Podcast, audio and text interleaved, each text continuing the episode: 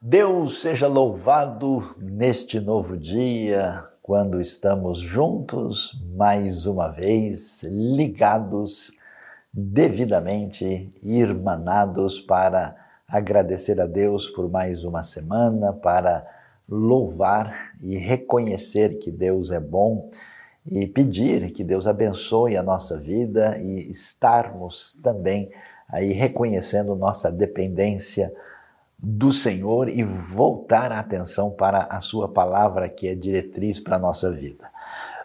E hoje vamos agradecer a Deus e orar pela nação brasileira. É você sabe muito bem, 7 de setembro está aí e nós comemoramos uma data nacional importante. Deus abençoe o Brasil. Oremos pela nossa nação para que ela seja alcançada pela misericórdia e pela graça de Deus. E hoje vamos refletir neste novo mês, quando estamos enfatizando comunhão, relacionamentos humanos, vamos falar sobre Deus salve a nação de um povo sem noção. Vamos hoje então prestar atenção ao que o texto bíblico de Oséias, capítulo 6, tem a nos ensinar a respeito de como é que Deus trata com o seu povo, como é que Deus trata com a nação, no caso, o foco do profeta envolve a nação de Israel e Judá, inclusive nessa época, como reinos divididos. Então vamos ver Oséias capítulo 6.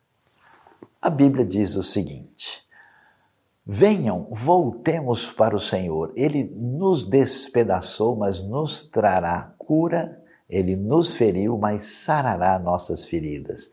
Depois de dois dias, ele nos dará vida novamente. Ao terceiro dia, nos restaurará para que vivamos em Sua presença. Conheçamos o Senhor, esforcemo-nos por conhecê-lo.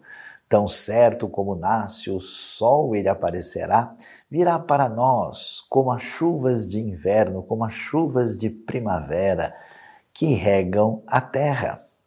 Que posso fazer com você, Efraim? Que posso fazer com você, Judá? Seu amor é como a neblina da manhã, como o primeiro orvalho que logo evapora. Por isso eu os despedacei por meio dos meus profetas, eu os matei com as palavras da minha boca. Os meus juízos reluziram como relâmpagos sobre vocês, pois desejo misericórdia e não sacrifícios, conhecimento de Deus em vez de holocaustos. Na cidade de Adão, eles quebraram a aliança e me foram infiéis. Gileade é uma cidade de ímpios, imaculada de sangue. Assim como os assaltantes ficam de emboscada à espera de um homem, assim também fazem os bandos de sacerdotes. Eles assassinam na estrada de Siquém e cometem outros crimes vergonhosos. Viu uma coisa terrível na terra de Israel. Ali Efraim se prostitui e Israel está contaminado. Também para você, Judá, foi determinada uma colheita para que quando eu trouxer de volta o meu povo. O livro de Oséias é um livro pouco conhecido, mas é um livro extraordinário. Ele é chamado assim como um dos doze profetas menores, mas a sua mensagem é algo assim muito peculiar, algo muito profundo e especial. E quando a gente tenta conhecer um pouco mais sobre Oséias, nós descobrimos logo no começo do livro a palavra divina apresentada da seguinte maneira: Palavra do Senhor que veio a Oséias, filho de Beeri, durante os reinados de Uzias, Jotão, Acás e Ezequias, reis de Judá, e de Jeroboão, filho de Jeoás, rei de Israel. Bom, quando eh, Oséias apresenta para a gente aqui quando é que essas coisas estão acontecendo, ah, ele vai nos falar que ele foi rei desde a época de Uzias até a época de Ezequias. Então é importante a gente ver o contexto histórico aqui, porque o rei Uzias morreu no ano 740 40 a.C., então provavelmente isso pega o início do ministério profético de Oséias, e o rei Ezequias vai ser rei até o ano 686 a.C. E ele menciona o rei Jeroboão no Reino do Norte, em Israel, que terminou seu reinado em 753. Portanto, a gente vê Oséias aí entre o ano 760 até o ano 700, alguns colocam 715, a maioria acha que entre 740 e 715 é, nós podemos entender a maioria das profecias de Oséias. E o que é está acontecendo aqui? Oséias, juntamente com o profeta Amós, ele é profeta no reino do norte, na parte de Israel, porque o reino tinha sido dividido no ano 930 entre Israel ao norte e Judá ao sul. E Oséias e Amós são esses dois profetas que vão falar no momento de crise muito grande que Israel está enfrentando, inclusive por causa do crescimento e da expansão do Império Assírio, que vai terminar destruindo a cidade de Samaria e conquistando plenamente o Reino do Norte. Como a gente pode observar, nós temos uma época de crise internacional e crise que atinge o povo de Deus e o profeta se levanta para falar nesse ambiente difícil de crise internacional e crise nacional. Olhando então para o texto que nós lemos, é muito interessante ver ah, o que, que acontece. O, o, texto de Oséias, né, você vai ver nesse começo do capítulo 6, que na verdade está é, ligado com o que começa lá em 4,14 e atravessa né, aí o capítulo 5, chega no capítulo 6 até o verso 3. Né, se você prestar atenção, por exemplo, você vai ver que o texto pula uma linha na sua Bíblia para dar início ao versículo 4, e nós vemos uma chamada da parte de Deus para que o povo se volte para o Senhor. E a partir do verso 4, nós temos aí uh, uma série de advertências da parte de Deus falando dos problemas do povo, dos problemas da nação. Na verdade, uma nação sem noção. E podemos dizer também que, em muitos aspectos, infelizmente, na nossa realidade brasileira também temos aí, em grande parte, uma nação que tem lá os seus predicados favoráveis, mas muita coisa que se passa aqui é também de uma nação sem noção.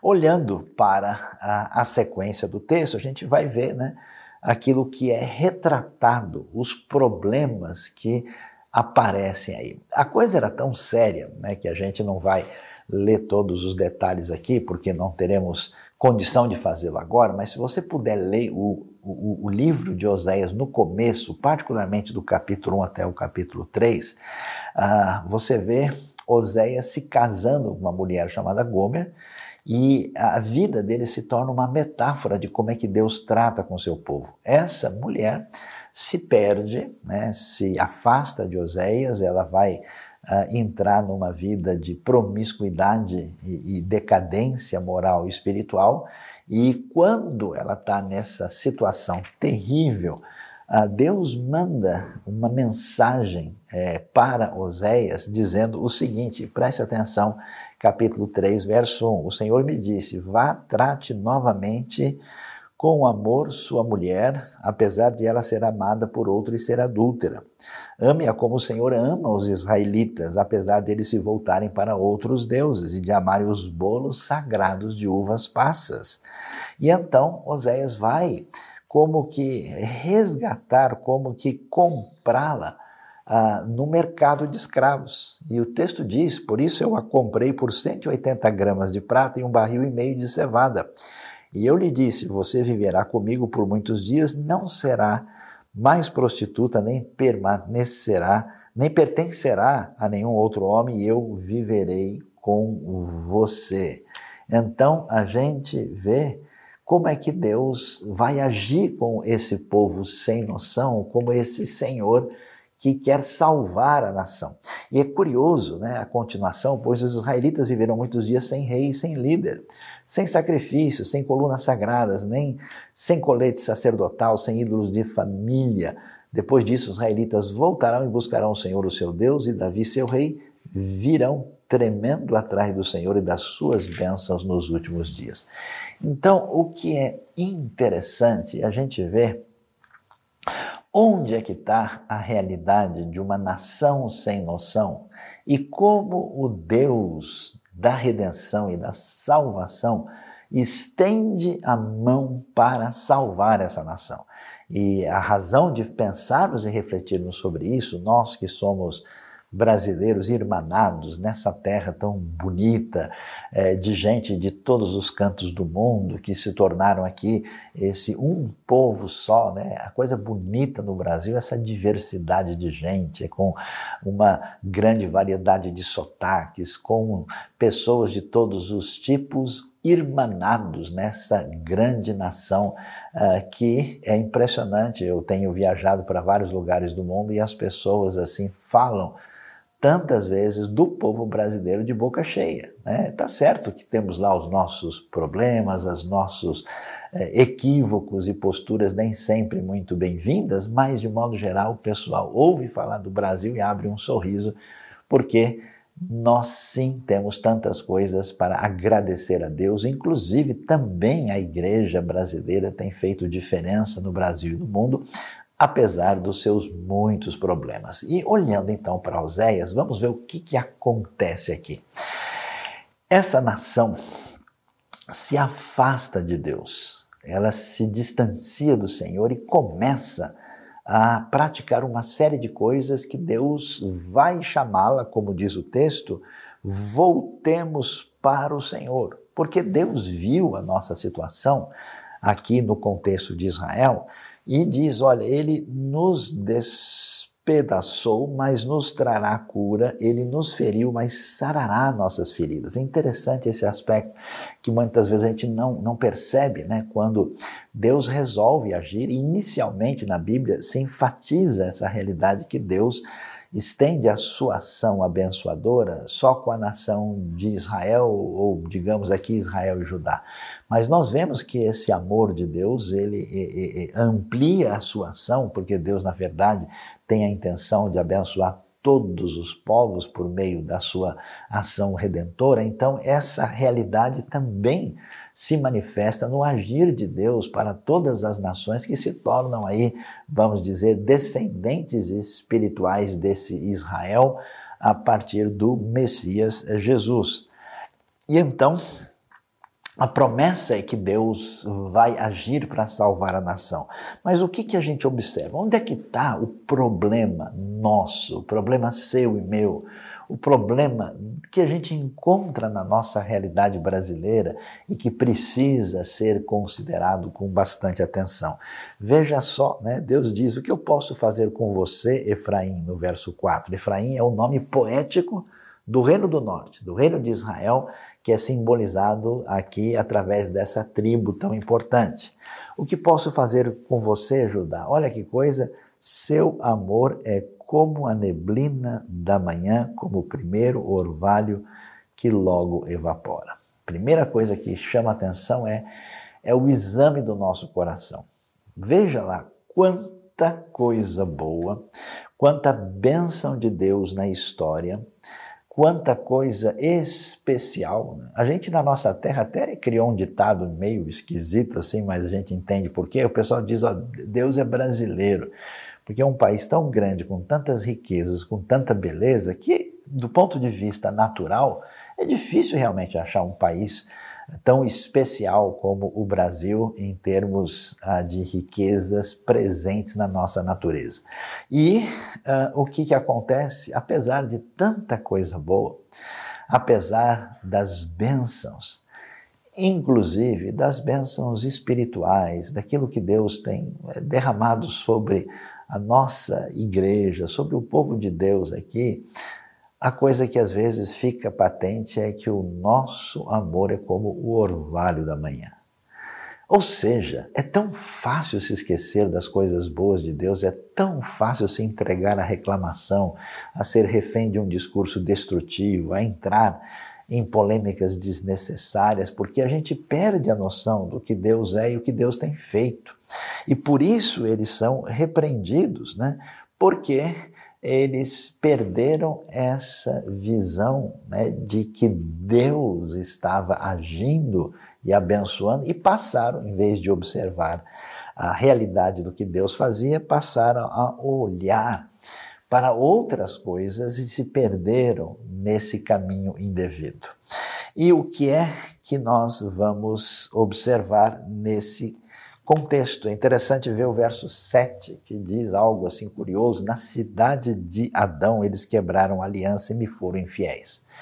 Ou seja, a nação sem noção é a nação ah, que quebra a direção da parte de Deus, os seus mandamentos. Aqui tem um texto curioso, porque existia uma pequena cidade no Jordão ali que é chamada de Adão.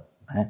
E, na verdade, o texto deixa a coisa meio em aberto, porque literalmente no hebraico está em Adão. Né? E não existe explicitamente lá em Gênesis uma aliança de Deus com Adão, mas é possível que o texto tenha, esteja querendo dizer duas coisas. Ou quando eles pecaram, né, nesse contexto, junto ao Jordão e mostraram a sua atitude de infidelidade, ainda que não temos nenhum texto específico que uh, relata um problema nesse local, ou pode ser que o texto está dizendo assim, como Adão, né, como seres humanos que são, como homens, é até uma nota de rodapé aí na própria versão da NVI, ah, como ah, descendentes de Adão, como seres humanos, eles quebraram a aliança e foram infiéis. E agora vale a pena a gente pensar, né, como indivíduo, como família, como cristãos, como cidadãos da nação, em que medida nós estamos quebrando, rompendo, desvalorizando, desprezando e claramente pecando contra as diretrizes de Deus e certamente isso só nos fará mal. Aconteceu isso no contexto de Israel e o profeta chama a atenção. De que maneira isso aconteceu? lugares marcados, por exemplo, Gilead, que era um lugar tão bonito, mais ao norte, especial, elementos geográficos específicos aparecem aqui. É uma cidade de ímpios, maculada de sangue. Ou seja, Deus diz: olha, pessoal, vocês estão, eh, vocês quebraram a, a, a sua aliança com Deus, vocês rejeitaram as diretrizes de Deus, e quando a gente faz isso, a, a relação de fraternidade, a relação de comunhão com os outros, acaba sendo seriamente prejudicada.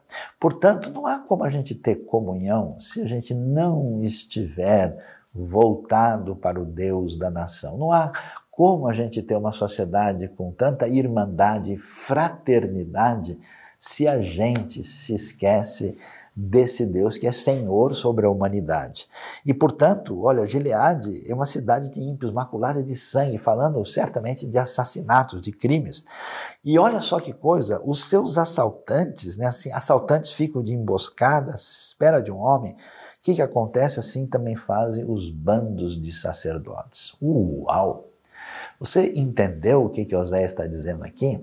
Você tem o sacerdote que tinha uma função de liderança religiosa e de diretriz para a nação no seu relacionamento com Deus. E alguns desses sacerdotes também tinham, claro, nesse ambiente do Antigo Testamento, uma influência política, ou seja, a liderança que envolvia a, a, o domínio sobre a nação, tanto do ponto de vista do governo quanto do ponto de vista espiritual, esse pessoal é chamado de bandos e bandos como de assaltante. Eles assassinam na estrada de Siquém e cometem outros crimes vergonhosos. Meus queridos irmãos e irmãs, que coisa triste. Preste atenção, isso acontece no contexto bíblico, na história de Israel do Antigo Testamento, e essa é uma realidade sempre ameaçadora que está à nossa volta.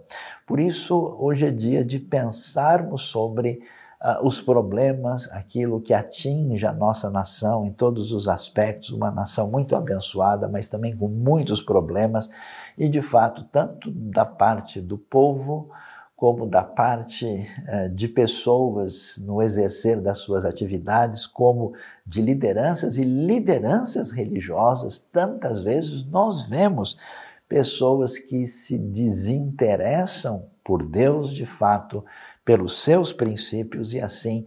Uh, é coisa impressionante isso. Uh, olha a imagem da Bíblia, uh, e a gente conhece isso, infelizmente, em muitos lugares do Brasil, né, como um assaltante em emboscada. Assim é a pessoa que está nessa posição e faz mal ao seu povo. Por isso, a gente precisa entender que nós temos a responsabilidade, você tem a responsabilidade de zelar pela sua vida. Em quem você põe a sua confiança? Que tipo de procedimento de justiça, de verdade, de espiritualidade a pessoa em quem você confia do ponto de vista da diretriz para a sua vida em todos os aspectos, porque é necessário resgatar a ética e o procedimento correto de uma nação que é feita de irmão e irmão e não caminhar na direção de virar um povo sem noção. E o texto vai prosseguir e dizer: Olha, eu vi uma coisa terrível na terra de Israel. Ali Efraim se prostitui, Israel está contaminado.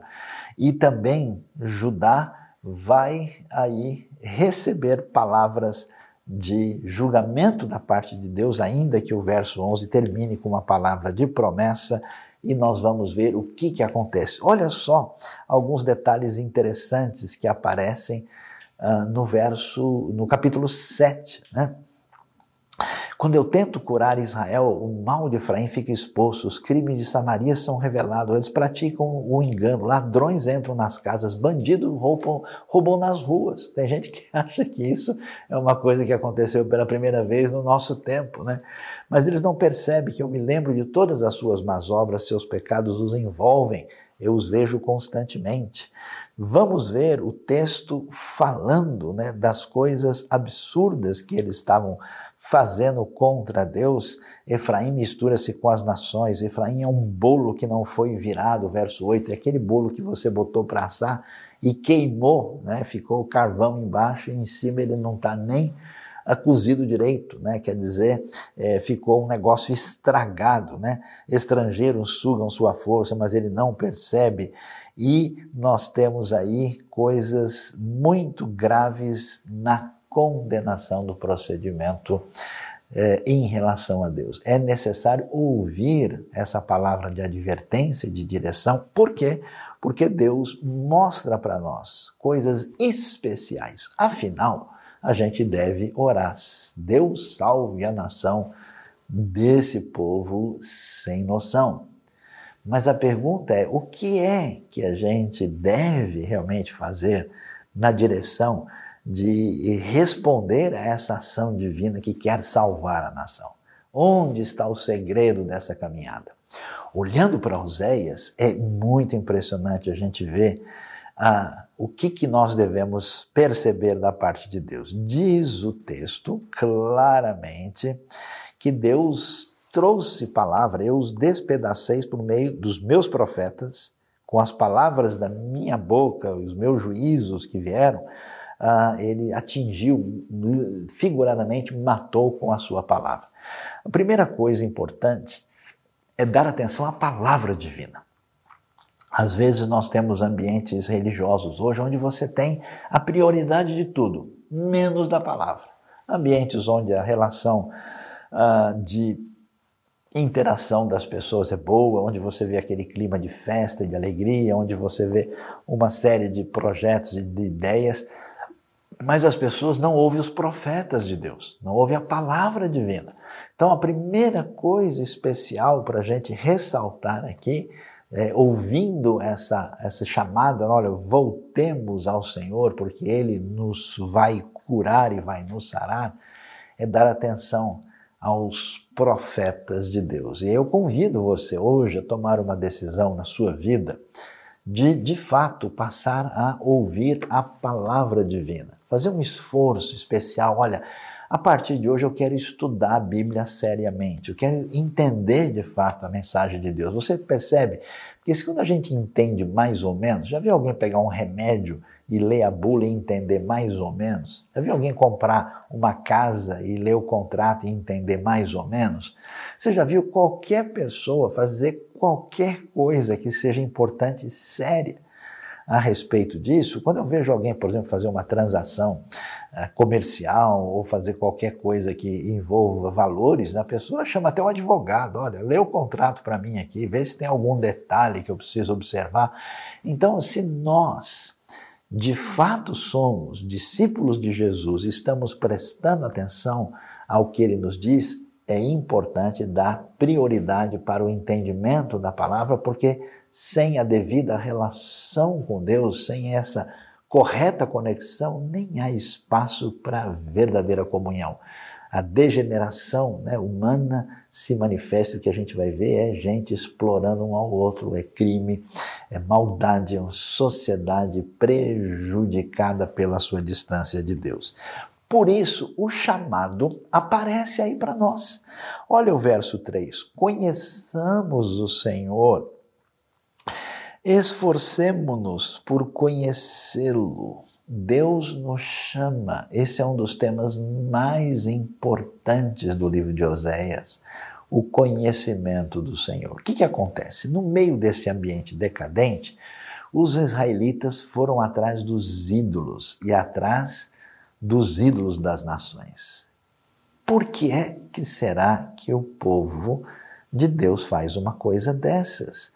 Eles acreditavam, por exemplo, que eles teriam melhores colheitas se eles seguissem a Baal. Eles acreditavam que os deuses das nações, né, porque afinal de contas Deus a gente não pode vê-lo, Deus não consegue ser dominado pela nossa vontade, então surge assim um desânimo e a pessoa diz: Olha, quer ver que eu consigo fazer do meu jeito? E aí ele começa a seguir tudo que existe, menos a diretriz da parte de Deus. Por isso nós somos chamados a conhecer o Senhor. E aí é interessante. Quando você pensa em conhecer o Senhor, você fala, ah, já sei, tem que, tem que virar uma enciclopédia de religião, né? Saber os versículos de cor, eu tenho que lembrar do nome dos doze apóstolos, decorar os dez mandamentos, né? saber tudo é, que Jesus falou. A ideia não é essa. Conhecer a Deus é tão importante. Sabe por quê? Porque você vai saber quem Deus é e o que, que ele pretende. Preste atenção, os israelitas foram, podia dizer assim, longe demais. E o que, que eles imaginavam? Como tanta gente. Diariamente eu lido com pessoas dizendo: oh, Saião, me ajuda aqui, porque eu acho que minha vida não tem mais jeito. Olha, eu passei por tal situação. Sabe por que a pessoa sente isso? Porque ela não sabe quem Deus é ela não conhece o Senhor. E o Senhor se revela na sua palavra. Você imaginou uma coisa dessa? A nossa sociedade não é tão assim, eu acho interessante isso, capaz de, de emitir juízo pesado contra todo mundo que é diferente da gente. E, e olha, eu não estou falando de um grupo específico, são todos os grupos assim. Basta a pessoa né, falar do seu adversário ideológico, político, religioso, até futebolístico, né, ela deita o, o sarrafo nas costas do outro, e quando é alguém próximo, aí a gente pega leve, né? aquele negócio. Né? Uh, para o inimigo, a lei. Né? Para o amigo, a gente conversa. A coisa funciona assim.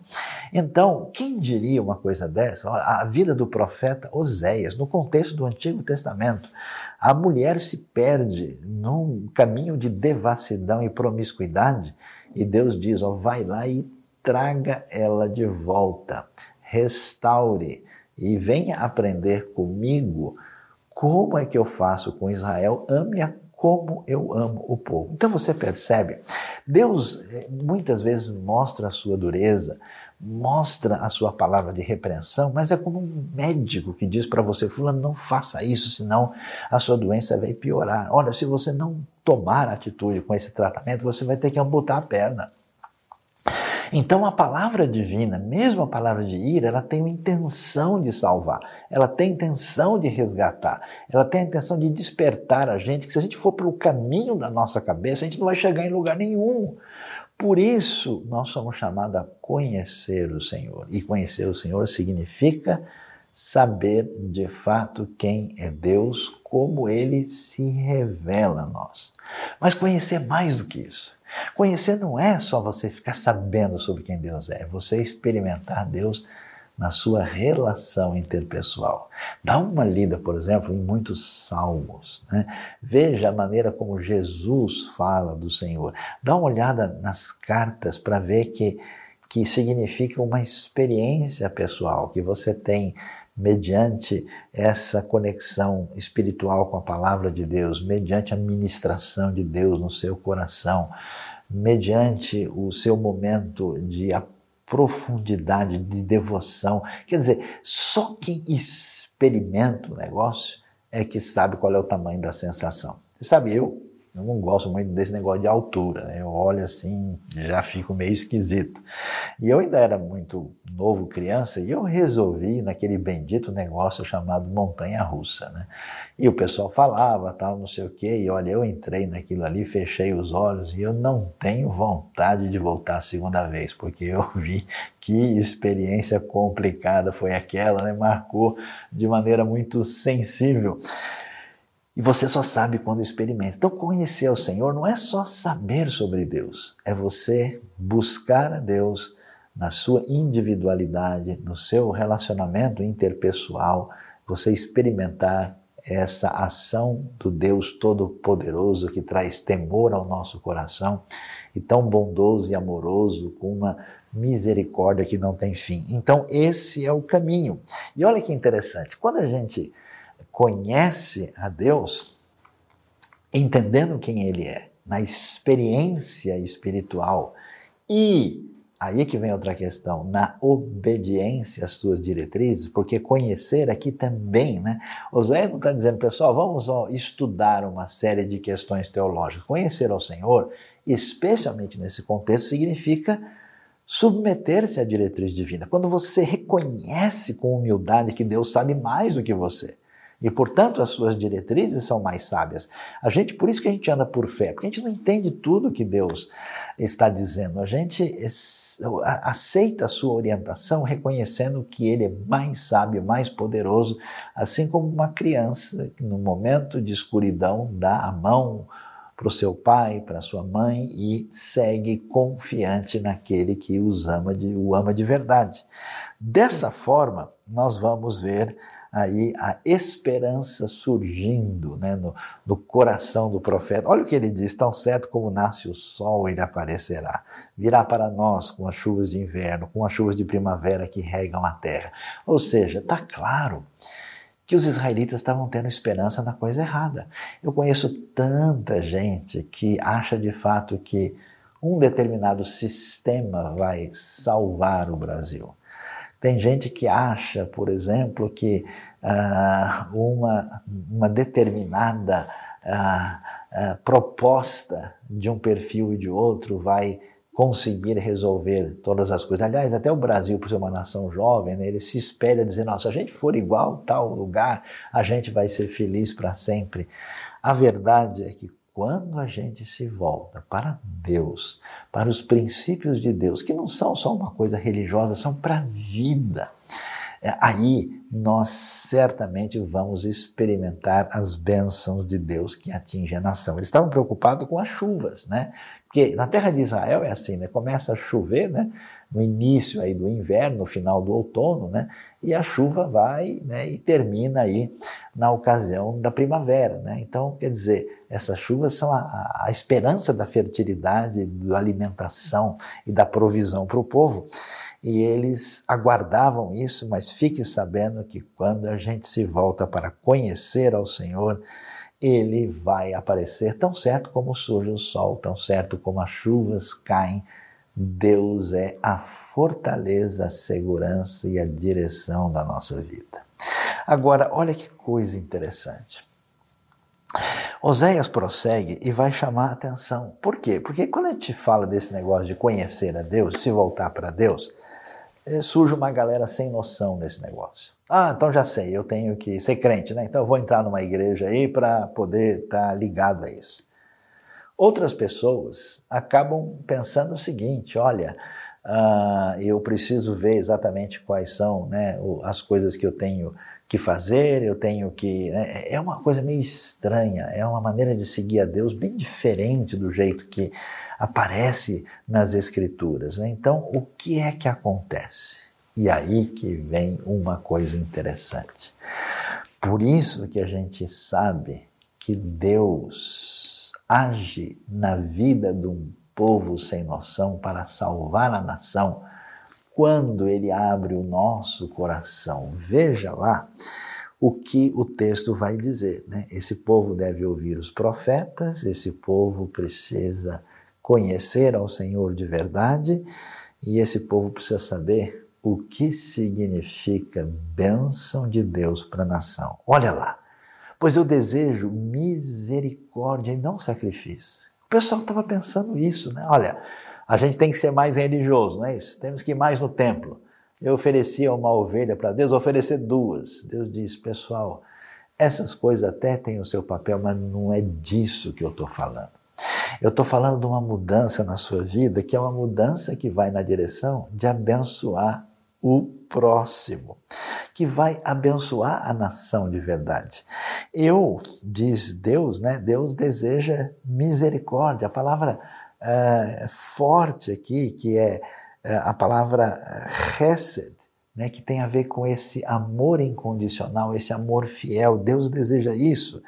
E não simplesmente sacrifício, conhecimento de Deus em vez de holocaustos. Isso então fica claro ah, o que é que a gente vai perceber da parte de Deus. Deus diz: olha, o problema não é simplesmente o ritualismo, o problema não é só a questão da forma, o que você precisa de uma atitude de misericórdia que envolve a sua relação com Deus e a relação com o próximo, e esse conhecimento prático de Deus no lugar do mero ritualismo externo, isso é o que vai fazer diferença de verdade. Isso é o que realmente importa. É isso que Deus deseja. Deus, ele ama né, a misericórdia, quer que a gente ande humildemente com esse Deus que se revelou a nós de maneira muito particular no livro de Oséias. E é muito interessante, caminhando aí para o nosso desfecho dessa reflexão, ver que toda a discussão aparece e vai fechar o texto lá no capítulo 14. E vamos ver por que é que a gente deve se voltar e pedir misericórdia para o Deus que pode e vai abençoar a nossa nação e que tem poder para curar esse povo sem noção porque a gente vai ver como é que Deus agiu e reagiu diante do momento de maior apostasia de Israel. Olha, a coisa é tão séria que em Oséias tem trecho que fala dos seus líderes que estão embriagados. Né? O rei Elá morreu embriagado numa festa, assassinado pelo rei Zimri, é, que acaba aí surgindo na mesma época do rei Onri. Quer dizer, as coisas, você não faz ideia, né? É, era um rei tomando o lugar do outro por assassinato no momento de crise mais absurda possível. E olha o que Deus tem a dizer. Você não vai imaginar a palavra divina nesse momento mais terrível da crise. Deus convida e diz: Volte, ó Israel, para o Senhor, o seu Deus. Seus pecados causaram sua queda. Prepare o que vão dizer e voltem para o Senhor. Peçam-lhe, perdoa todos os nossos pecados e, por misericórdia, recebe-nos para que te ofereçamos o fruto dos nossos lábios. A Síria não pode nos salvar, não montaremos cavalos de guerra, nunca mais diremos nossos deuses aquilo que as nossas próprias mãos fizeram, porque tu amas o órfão. Que que tem uma coisa a ver com outra? Porque quando a gente cria os nossos ídolos, quando a gente se volta para os poderes em que a gente acredita que vão resolver a nossa vida, como os israelitas confiaram nos assírios, uh, muitos de Judá esperavam na Babilônia, outros confiavam no Egito, Deus diz, ó, não façam de nada nesse mundo seus ídolos, porque tu amas o órfão. Sabe por quê? Porque se a gente não se conectar com Deus, é impossível ser uma bênção na vida dos outros. É impossível amar as pessoas, é impossível de fato fazer alguma coisa no benefício delas.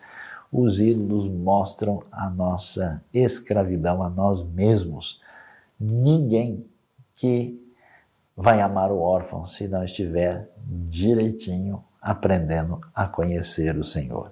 E Deus diz: olha o que Deus diz: eu curarei a infidelidade deles, eu os amarei de todo o meu coração pois a minha ira desviou-se dele. Serei como orvalho para Israel, ele florescerá como lírio, como o cedro do Líbano aprofundará suas raízes, seus brotos crescerão, seu esplendor será como o da oliveira, sua fragrância como do cedro do Líbano, os que habitam a sua sombra voltarão, reviverão como trigo, florescerão como a videira, e a fama de Israel será como a do vinho do Líbano. O que Efraim tem ainda com os ídolos? Sou eu que lhe respondo e dele cuidarei. Sou como um pinheiro verde, o fruto que você produz de mim procede. Sabe, eu já tive a experiência, eu mesmo já tive isso, de gente num momento muito difícil e todo mundo está tenso, preocupado e irado. Se a pessoa começa a falar coisas alegres, fica com raiva da pessoa, fica revoltado, né? Como o cara está feliz numa hora dessa? Eu acho tão impressionante que no meio de uma crise dessas, é tão espetacular ver Deus dizer coisas dessa maneira, falando do futuro de redenção para a nação sem noção. Por isso, Oséias vai terminar dizendo: Quem é sábio? Aquele que considerar essas coisas. Quem tem discernimento? Aquele que as compreender. Os caminhos do Senhor são justos, justos andam neles, mas os rebeldes nele tropeçam, porque não se submete a esse conhecimento de Deus. E eu termino a minha palavra para a gente perceber por que há tanta esperança para a nossa realidade, para o Brasil, para a nação.